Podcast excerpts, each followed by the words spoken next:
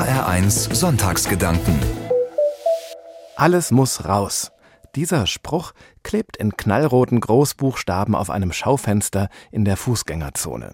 Alles muss raus. Vielleicht ein verspäteter Winterschlussverkauf oder womöglich eine Corona-bedingte Geschäftsaufgabe. Ich weiß es nicht, denn bei meinem letzten Spaziergang durch die Innenstadt von Kassel galt sowieso noch die Regel, Kunden müssen draußen bleiben. Im Grunde genommen ist dieses Alles muss raus ja schon seit über einem Jahr das Pandemiemotto. Im Sinne von Alle müssen raus. An die frische Luft nämlich, da ist es am sichersten, haben wir gelernt, da haben die Aerosole keine Chance. Und jetzt, Ende Mai, macht das ja endlich auch wieder Spaß. Geh raus, mein Herz, und suche Freud, raus an die Frühsommerluft und ins frische Grün. Alles muss raus. Noch nie habe ich so viele Spaziergänger und Jogger gesehen wie in den vergangenen 14 Pandemiemonaten. Inzwischen kenne ich auch selbst wirklich jeden einzelnen Park der Stadt. Ich gehe ja ständig raus. Wohin auch sonst. Zehntausend Schritte soll der Mensch pro Tag tun, kein Problem.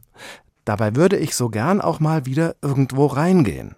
Und ich freue mich da, wo es wieder geht. Ja, genau, rein ins Kino, rein ins Theater, rein ins Restaurant oder rein in die Kneipe. Und ich hoffe, jetzt dauert es nicht mehr lange, dann wird das auch wieder überall möglich sein. Darauf freue ich mich schon sehr.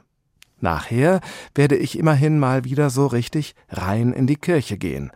Bei uns werden jetzt nämlich endlich wieder ganz normale Gottesdienste gefeiert, also nicht digital gestreamt oder gezoomt auf dem Bildschirm, sondern analog und dreidimensional, mit der harten Kirchenbank unter dem Hintern und dem weiten Gewölbe über dem Kopf und echtem Orgelbrausen in den Ohren. Wunderbar. Obwohl, gerade was meine Kirche anbelangt, da hatte dieses Motto Alles muss raus durchaus sein Gutes, finde ich. Es hat nämlich ganz viel Erfindungsgeist und Kreativität freigesetzt. Als die Gottesdienste wegen Corona plötzlich raus aus den Kirchen mussten, ist notgedrungen unglaublich viel Neues entstanden. Auf einmal hingen da Wäscheleinen mit kleinen Andachten to go vor der Kirche, und manch ein Pfarrer, manche Pfarrerin wurde sogar zum YouTube-Star. Ein Kollege düste für Gottesdienste an Hecken und Zäunen mit wehendem Altar auf seinem roten Roller von Dorf zu Dorf und schließlich sogar durch die Tagesschau. Weil es wohl eine tolle Nachricht ist, wenn der Pfarrer mal raus zu den Leuten kommt und nicht umgekehrt darauf wartet, dass sich drinnen in der Kirche die Bankreihen füllen. Für mich hat die Kirche durch dieses Alles muss raus eigentlich erst so richtig zu sich selbst gefunden.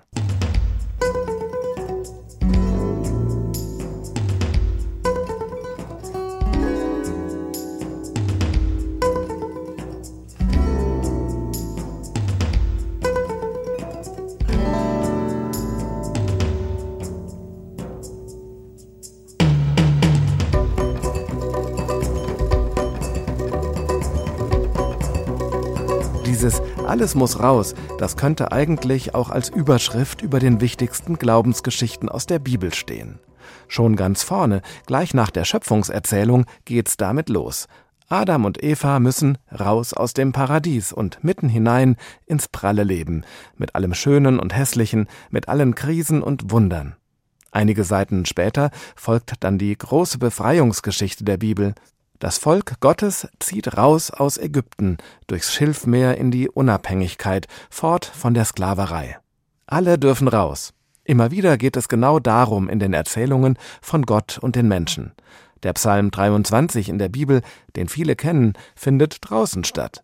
Der Herr ist mein Hirte, und ob ich schon wanderte im finsteren Tal, der verängstigte Wanderer findet irgendwann raus aus dem finsteren Tal, weil das Vertrauen auf Gott ihn wie ein Stecken oder Wanderstab stützt und ermutigt.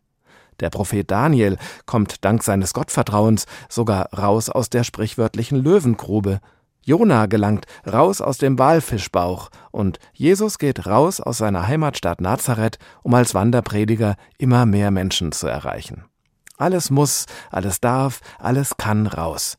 Das kann man doppelt verstehen. Raus in die Welt und raus mit allem, was ich zu geben habe. Das ist gar keine schlechte Zusammenfassung von Jesu Kernbotschaft. Seid freigebig mit Liebe und Vertrauen zu euch selbst und zu anderen, weil ihr geliebte Menschenkinder Gottes seid.